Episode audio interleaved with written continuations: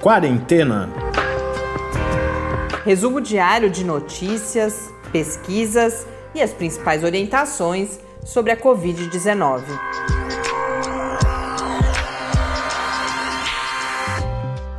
Quarentena, dia 184. Olá, começamos nosso centésimo, octogésimo quarto encontro aqui no Quarentena. Eu sou Mariana Pezzo. E eu sou Tarso Fabrício. Neste centésimo, octogésimo quarto, temos mais uma, uma figura pública confirmando a infecção pelo novo coronavírus. A gente tem registrado aqui periodicamente. Desta vez foi o presidente do Supremo Tribunal Federal, recém-tornado presidente, o Luiz Fux, que anunciou ontem eh, essa confirmação da infecção com Covid-19 mas uh, uh, a notícia de que se está se sentindo bem e que deve, inclusive, comandar nesta quarta-feira a primeira reunião com, com um conjunto de ministros desde que assumiu a, a presidência do tribunal. Comecei com uma notícia aqui do Brasil, mas o tom do episódio hoje é um, olhando mais para fora do país, então a gente fala da situação na Europa, uma preocupação da, da Organização Mundial da Saúde com o crescimento dos casos na Europa. Trago aqui um editorial da Science bastante uh, forte contra as posições adotadas pelo presidente dos Estados Unidos, Donald Trump. Mas antes da gente falar sobre tudo isso, a gente fala também sobre a confiança nas vacinas, uma pesquisa já que tem o, essa divulgação tem alguns dias, mas a gente acabou não falando aqui no podcast, então trago para vocês hoje. Mas vamos, antes vamos aos números. Na noite da, de ontem, né, segunda-feira, o Brasil registrava 4.345.610 casos de Covid-19, com 132.006 mortes, um acréscimo de 381 mortes em 24 horas, um número baixo, mas lembrando que esse registro da segunda-feira ainda vem bastante impactado pela diminuição do ritmo do registro no final de semana. Mas, de fato, as curvas no Brasil parecem indicar alguma estabilização, queda em algumas regiões, mas, como a gente sempre diz, controle não há. Então a gente tem que aguardar, inclusive, para ver os impactos dessa retomada. Tarso ontem chamou minha atenção uma foto divulgada da Estação da Luz em São Paulo. É realmente chocante. Eu não sei vocês, eu fico com, angustiada, com aflição quando vejo aglomerações desse tipo. A gente tem que aguardar para ver quais serão os resultados disso tudo, se a gente rapidamente não, não sai dessa situação porque, lembrando, sem controle realmente você tem uma dificuldade grande de, de, de ditar os rumos da pandemia. Com controle já não é fácil, como a gente está vendo, por exemplo, justamente vamos falar da Europa, que adotou uma série de medidas, vários países tiveram su sucesso em conter a chamada uh, transmissão comunitária ou levá-la para níveis bastante baixos que permitem que se você tiver esses mecanismos instalados, você rapidamente detecte a emergência de novos surtos e aí você impede, mesmo com as atividades acontecendo, né, com as pessoas voltando a se encontrar, eh, atividades econômicas, as escolas reabrindo, você rapidamente consegue identificar o surto e contê-lo. É, e voltando a se encontrar também com, com algumas novas regras de etiqueta, as próprias escolas reabrindo com uma série de cuidados e porque sabe que mesmo testando e fazendo esse isolamento, se a gente fosse levar a vida como a gente levava antes da emergência do, do vírus, é, a gente rapidamente teria uma explosão de casos novamente. Mas então é, é importante a gente seguir acompanhando e seguir alerta, porque é isso que, que a situação exige e já que estamos falando do mundo, a Organização Mundial da Saúde registra 29.119.433 casos. Na John Hopkins, 29.315.282 casos, com 929.171 mortes por Covid-19 em todo o mundo. Como eu comentei, a OMS ainda nos, uh, nos debates feitos ou na, nos pronunciamentos feitos a partir do registro de um novo recorde no número de casos de Covid-19, que, que foi divulgado no último final de semana, falou em uma preocupação justamente com o continente europeu. O diretor regional para a Europa da OMS, inclusive, dizendo que a expectativa é por uma elevação nas mortes, no número de mortes, em outubro e novembro, seguindo essa tendência que alguns países, particularmente ou muito especialmente Espanha e França, têm uh, mostrado de elevação no número de casos. Então, entrando, ele situa ali uh, no começo do outono, nesses meses de outubro e novembro, e que a expectativa seria então que. Porque essa tem sido uma situação particular na Europa. Os casos têm subido, mas eles têm mantido o número de mortes sob controle. Há várias hipóteses para isso, a gente já falou sobre isso aqui, mas esse diretor da OMS fala em um aumento também, um derivado desse aumento no número de casos para uh, daqui a 15 dias, 20 dias, entrando no mês de outubro.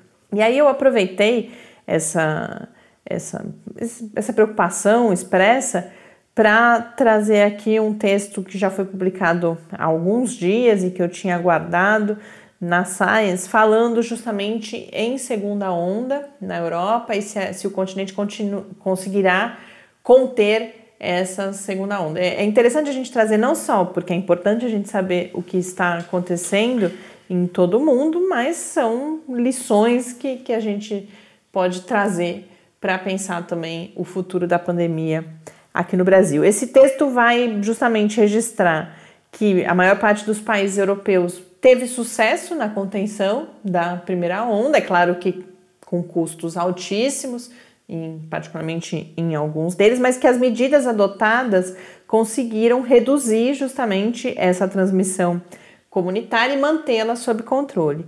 Mas uma das pessoas diz explicitamente uh, que a forma como esse especialista coloca essa questão é: fizemos a lição de casa no que diz respeito à primeira onda e aí ficamos com uma sensação de ah, agora a gente pode relaxar. E aí relaxou uh, muito cedo, talvez, em alguns casos, e muito no sentido de, de que talvez restri algumas restrições precisariam ter sido mantidas e que isso teria levado a essa situação agora, que é uma situação, e aí eles vão, isso que eu acho que, que é importante a gente pensar, trazer para pensar o Brasil, é uma situação um pouco mais sob controle, por quê?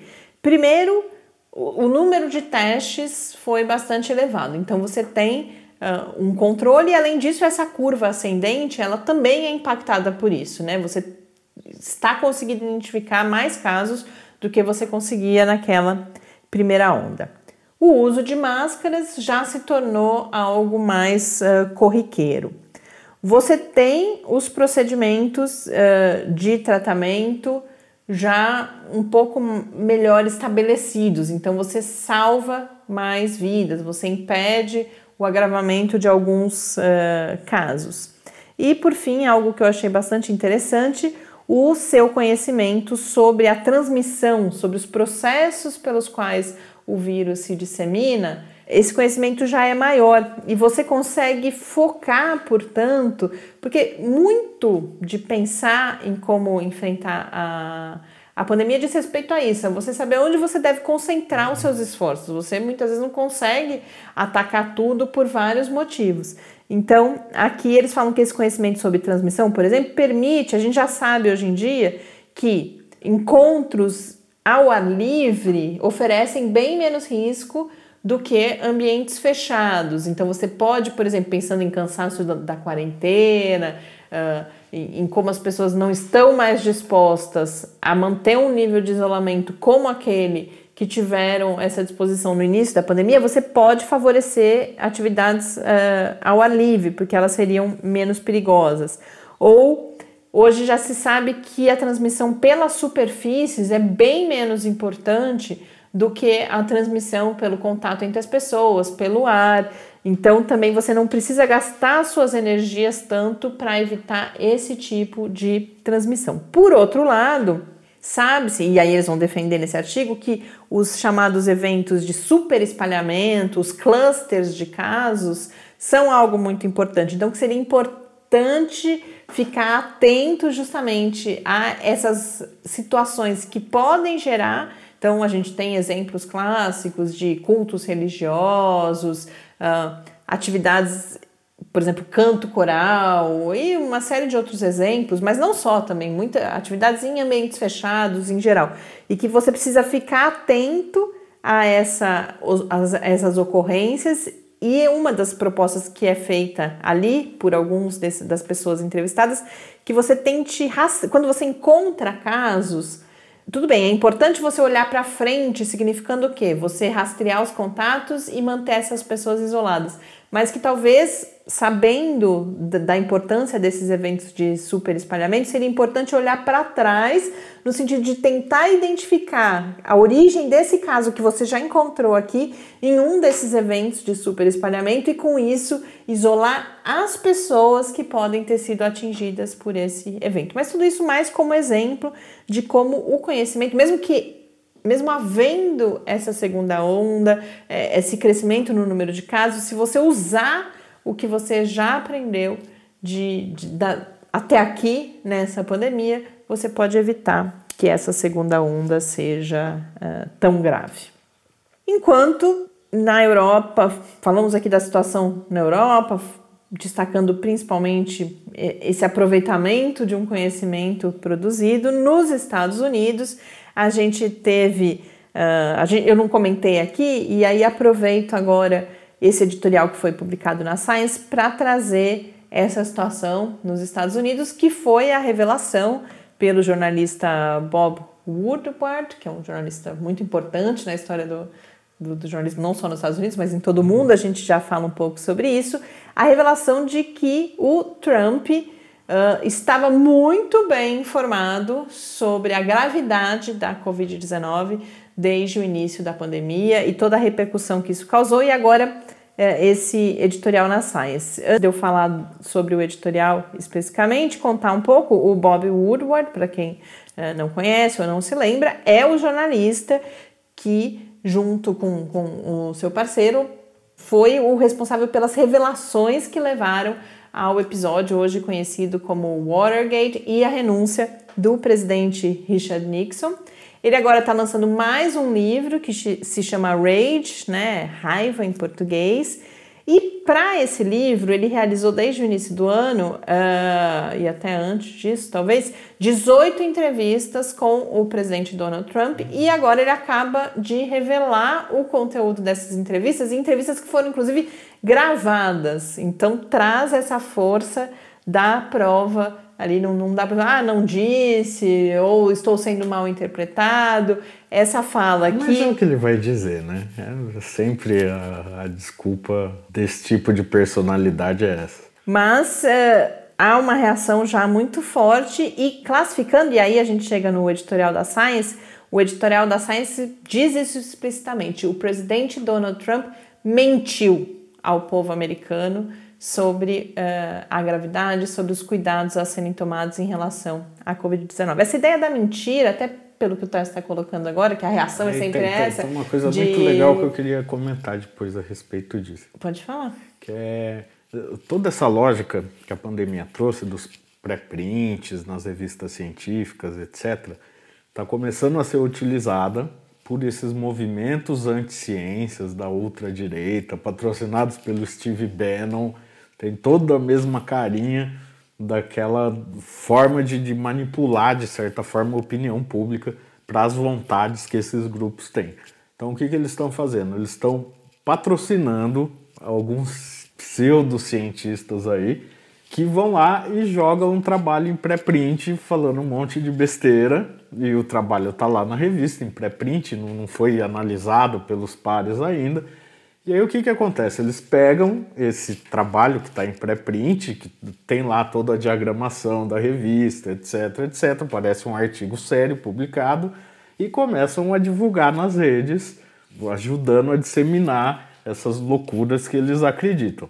Então, o novo que a gente vai ouvir falar em breve aí é a volta da história de que o vírus foi fabricado em laboratório.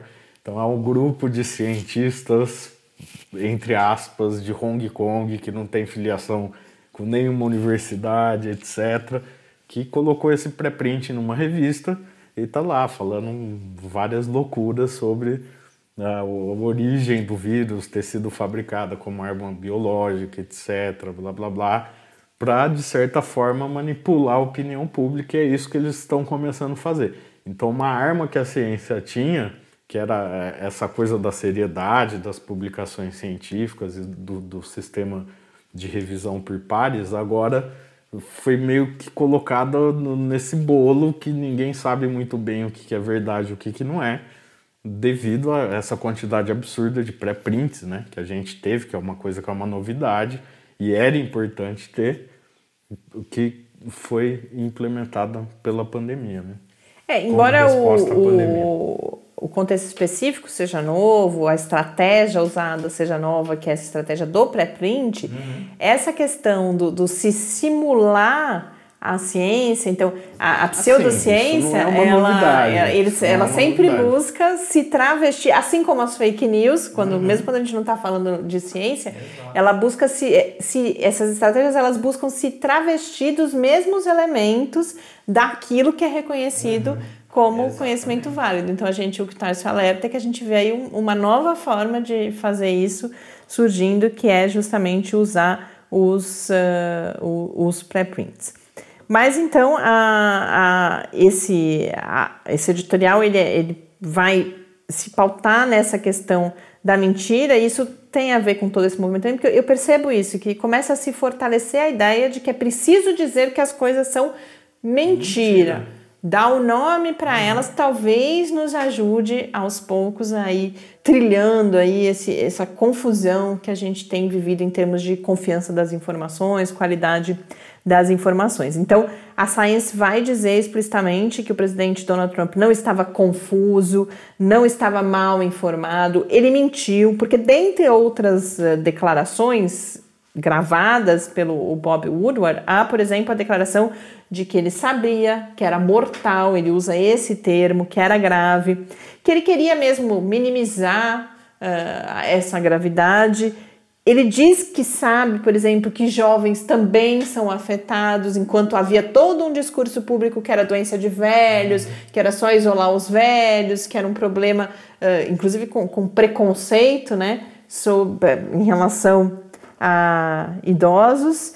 E aí a, a Science qualifica, inclusive, tudo isso como ela, a frase é: este pode ser o momento mais vergonhoso da história da política científica dos Estados Unidos da América. Então, um editorial importante, a Science é um dos principais periódicos, eh, junto com a Nature, talvez em termos de periódico não especializado, porque não é de uma área do conhecimento, é sem dúvida uma das das publicações, um, um dos, eu chamaria um dos canais, um dos mecanismos de comunicação da ciência mais importantes São que as principais referências, é, né? Que a gente tem. Então não, não é trivial que seja publicado um editorial com esse peso e mais uma vez a gente pode estender a reflexão aqui para o Brasil. Quando a gente fica falando, eu vou, vou me repetir um pouco, mas é isso, quando a gente traz a situação em outros países, é, é claro que é por essa importância de nos entendermos enquanto uma única humanidade, a gente precisa conhecer o que está acontecendo em outros lugares, mas também muitas vezes nos ajuda a pensar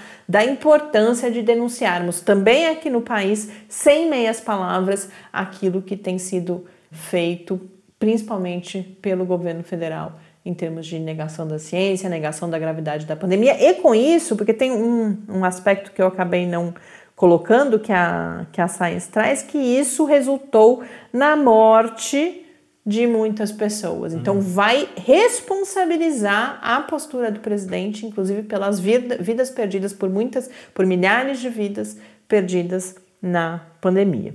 E enquanto o presidente faz isso, a gente tem um, dois outros textos que eu trago aqui agora um pouco como sugestão de leitura para vocês sobre duas referências na área da saúde, da pesquisa em saúde.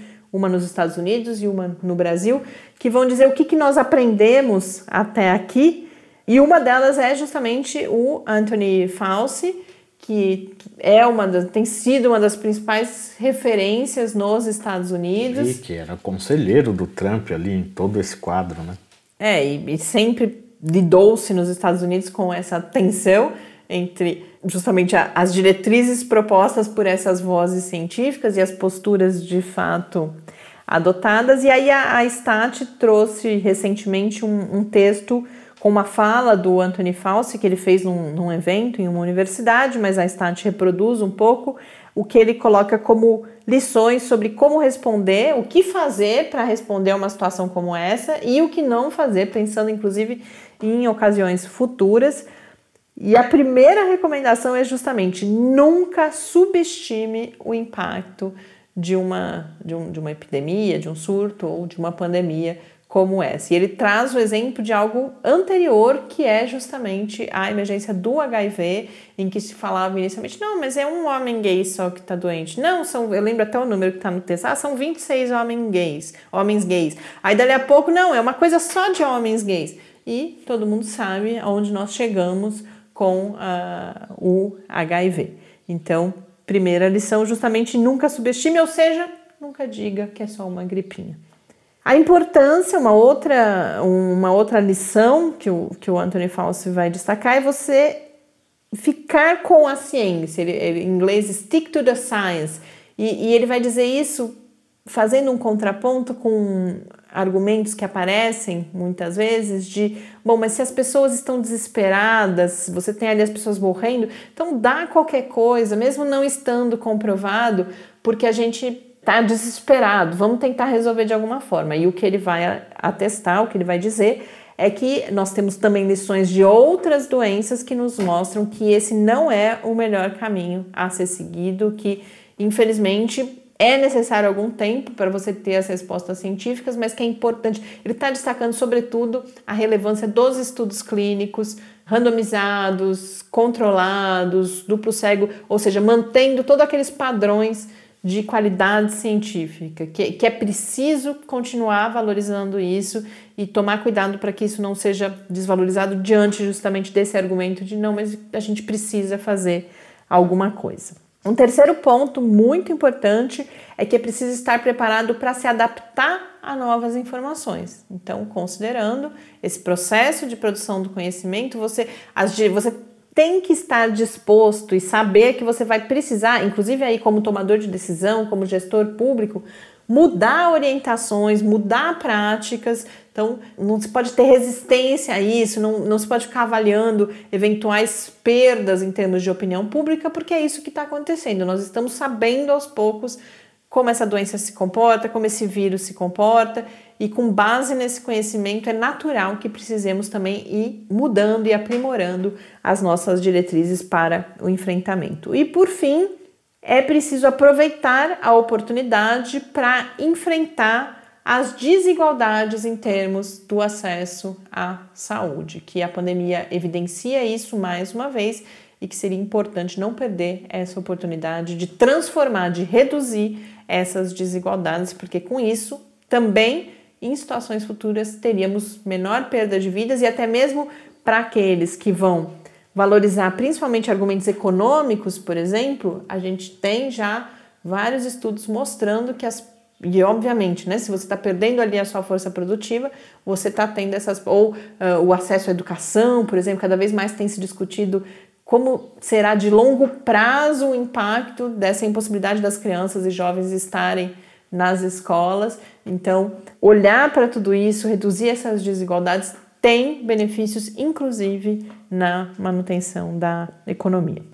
Então, isso a gente eu compartilho esse texto da, da Stat, lá tem mais detalhes no Quarentena News em www.lab.fuscar.br barra Quarentena News e também uma entrevista, um texto, na verdade, produzido pelo aí o brasileiro Esper Calaz, que é da Faculdade de Medicina da Universidade de São Paulo, para a Ilustríssima na Folha de São Paulo do último domingo, um texto longo, portanto, em que ele vai ele faz de certa forma uma síntese do que já sabemos até aqui, também sobre a Covid-19 para trabalhar com um cenário de não erradicação do vírus, pelo menos não no curto prazo, e diante disso, o que precisaríamos fazer? Ele vai falar, inclusive, assim: olha, as vacinas vai demorar um pouco, a, a, gente tem os outros coronavírus que se tornaram endêmicos, que hoje causam resfriados comuns. Então, como que a gente deve lidar com esse vírus que não pensando que um dia ele vai sumir da nossa vida? É claro, eu sempre gosto de lembrar isso.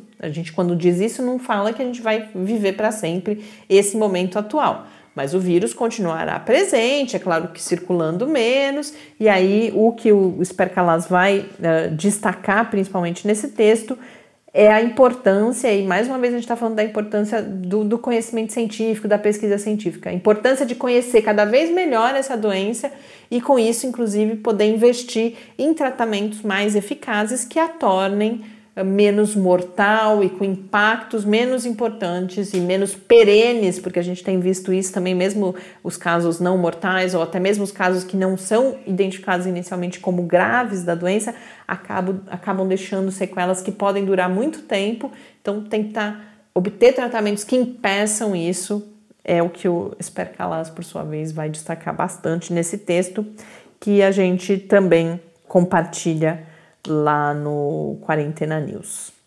Bom, dois últimos assuntos que eu quero abordar aqui. Um é o que eu falei antes, é uma pesquisa sobre uma grande pesquisa sobre a confiança em vacinas realizada em vários países em todo o mundo, que já foi divulgada há algum tempo, ela foi publicada no The Lancet, mas eu acabei não trazendo aqui. E agora, com toda essa discussão sobre vacina, achei que, que era importante a gente registrar. Essa pesquisa ela foi feita por meio de meta-análise em outros estudos, né, e também por algum uh, procedimento de modelagem a partir desses dados obtidos em estudos anteriores.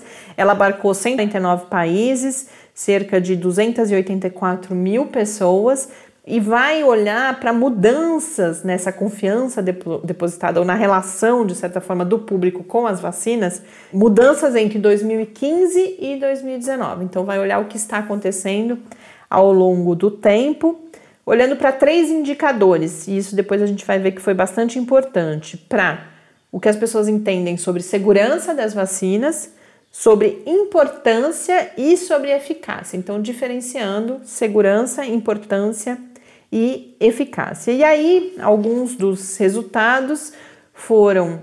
O mais importante, me parece, dessa pesquisa, tem os resultados por país, aí eu vou dar os dados do Brasil, por exemplo, e é importante porque você vai entender. Eu acho que essa é a principal mensagem que eu quero trazer com essa notícia. É importante a gente acompanhar isso para saber, inclusive, como agir em cada uh, local para promover essa vacinação, promover essa relação saudável das pessoas com a vacinação. Mas é importante também porque o que eles vão mostrar, essa pesquisa consegue identificar as razões pelas quais você tem, por exemplo, a queda de confiança em alguns países. E tudo isso vai nos contando melhor sobre como lidar com essas situações. Então, alguns dados, eh, na Europa, por exemplo, eles percebem queda da, da confiança em alguns lugares, principalmente na Polônia, por exemplo, que eles registram, tem um movimento anti-vacinação bastante forte, então você vai entendendo justamente o, o impacto que, que essas, esses movimentos podem ter. Por outro lado, você tem um, um crescimento na confiança e que é surpreendente para alguns países que vinham registrando queda, como por exemplo França, Itália, estamos falando da Europa ainda, né? Uh, Irlanda, Reino Unido também e Finlândia. Algumas quedas destacadas na pesquisa são na Indonésia, queda no sentido de uma diminuição da confiança da população nas vacinas, na Indonésia, nas Filipinas, no Paquistão e na Coreia do Sul. E eu queria destacar aqui a situação das Filipinas, para a gente ver também os impactos que algumas coisas. A gente, tava, a gente fala tanto da segurança, da importância de só começar a usar a vacina agora da Covid-19 quando a gente tiver terminado fase 3 e tiver a, a segurança atestada, a gente vê em 2007, Filipinas teve uma aplicação grande da vacina contra a dengue da Sanofi e que depois dessa aplicação não é que ela não tivesse sido testada, tá? Não é isso. Mas depois dessa aplicação, pelo número de pessoas percebeu-se um efeito adverso importante, que é o agravamento no caso das pessoas que ainda não tinham uhum. tido dengue quando foram vacinadas. E desde então a vacina, inclusive, passou a ser contraindicada para essas situações e busca-se uma vacina sem esse efeito adverso. Aqui no Brasil, inclusive, Butantan está bem perto né, de um resultado positivo. Mas a gente vê como esse, as Filipinas, que eram um dos países com maiores índices de vacinação em geral, teve essa queda a partir de 2017 por causa desse episódio que naturalmente gerou aí uhum. sim, né, uma desconfiança. E agora todo um esforço precisa ser feito para reverter essa situação. E um, um último dado bastante interessante, até para nós que somos comunicadores, por exemplo, públicos da ciência pra, e cientistas, profissionais de saúde pública, é importante a gente pensar entre esses três indicadores que eu mencionei, então segurança, eficácia e importância, os números dessa pesquisa mostraram um vínculo mais estreito entre importância e taxa de vacinação. Então, que as pessoas precisam considerar as vacinas, sobretudo, precisam entender por que, que é importante vacinar principalmente as nossas crianças, uhum. e que ao entender essa importância, mesmo que haja índices menores, por exemplo, numa confiança na eficácia das vacinas ou na sua segurança, os índices de vacinação crescem. E aí, alguns dados, houve aumento dessa, desse entendimento de importância das vacinas no Iraque, na Libéria e no Senegal, e queda, curiosamente, em Hong Kong, na Rússia e na Albânia. E aí, compartilhando com vocês alguns dados do Brasil, eles têm um mapa, eu compartilho lá no Quarentena News também, o Lancet produziu esses uh, mapas, e aí você consegue ver a situação de cada país na comparação entre 2015 e 2019. Eu vou compartilhar com vocês alguns números do Brasil que nos mostram, embora os intervalos de segurança sejam grandes, então essas porcentagens elas não são, elas, elas podem variar, mas mostram em geral uma tendência de queda tanto na compreensão de segurança, de eficácia e de importância. Então isso é preocupante nos mostra cada vez e a gente teve recentemente a divulgação, né, da menor taxa de vacinação em todos os tempos do, do Programa Nacional de Imunizações aqui no Brasil. Então é um problema que precisamos levar cada vez mais a sério e agir para combater aqui no Brasil. Então, por exemplo, em relação à segurança entre 2015 e 2019, em 2015, o grupo que concordava, o indicador que eles usam é concordo fortemente que as vacinas são seguras. Nós tínhamos 73,08% da população. Em 2019, isso caiu para 63,32%. Em relação à importância, em 2015, concordavam com que as vacinas eram importantes 92,87% das pessoas número que caiu para 88,29% em 2019. E por fim, em relação à eficácia, em 2015, 75,63% das pessoas concordavam que as vacinas eram eficazes e em 2019 esse foi um número esse caiu bastante para 55,93%. Então, uma tendência aí presente aqui no Brasil também, a qual sem dúvida nenhuma é importante prestar atenção. E para encerrar, eu trago, nós estamos, eu descobri nessa matéria da Folha de São Paulo, no Setembro Verde, que é um desses meses que agora, né, tem todo, várias cores aí, campanhas de conscientização, principalmente em relação à saúde. Setembro Verde é para conscientização da importância da doação de órgãos, dos transplantes, e aí também a gente vê um, a notícia sobre isso um efeito indireto da Covid-19, porque a Associação Brasileira de Transplantes mostra que há uma queda muito grande no número de transplantes realizados desde a emergência da Covid-19, e isso, além de ser um problema localizado no tempo, agora pode ter um impacto em uma trajetória que vinha sendo de melhora dessa situação, de ampliação das doações, de ampliação dos transplantados e, portanto, de vidas salvas. Então, a gente teve, por exemplo, nos meses, no segundo trimestre desse ano, então abril, maio, junho, junho, na comparação com janeiro, fevereiro, março, que os impactos ainda não eram tão grandes da pandemia, uma queda de 61% no número de transplantes e as mortes na fila de espera cresceram, consequentemente, 44,5%. Se a gente pega o primeiro semestre inteiro e compara com o primeiro semestre de 2019, a queda no número de transplantes foi de 32% e o aumento uh, nas mortes de 34%. E quais são então os motivos e por que, que isso se relaciona com a Covid-19? Nós temos o descarte de órgãos infectados, né? Pessoas então que recebem ou que têm suspeita, e aí você pode também agir, porque você pode trabalhar com esses critérios clínicos e de, de, de dedicação para perder menos órgãos, além, é claro, do impacto inevitável da, da Covid-19. Uh, um aumento de, da negação das famílias em relação à doação dos órgãos por quererem todo esse contexto de, da necessidade de sepultamento rápido, do medo de contaminação.